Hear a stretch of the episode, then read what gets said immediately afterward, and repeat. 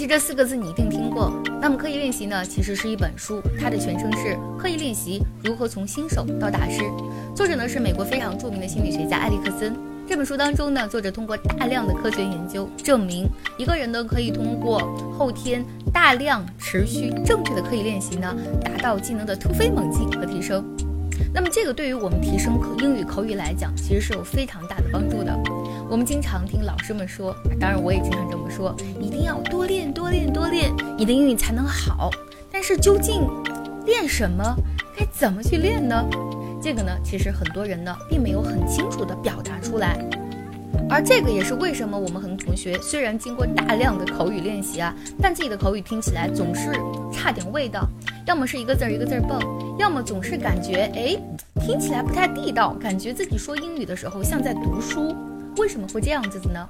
我也刻意练习了呀，我确实也练了呀，对不对？但其实刻意练习有个前提是什么呢？这个前提一定是要针对性的刻意练习。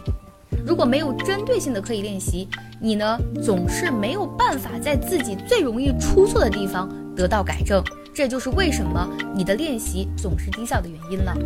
正是因为这样，所以我们爱趣英文呢，在每一次课程的时候都会有老师针对性的点评。比如说，你有一个单词读错了，这个单词呢应该在哪一个音的口型上进行改正，老师都会逐一的告诉你改进的建议，而也正是因为这样，我们很多同学呢，在参加完课程之后，自己的听力、自己的口语呢，得到了突飞猛进，因为他们在进行高效的刻意练习，而不是低效的大量练习。如果呢，你也想提升自己的口语，不妨试一下我们爱听英文哦。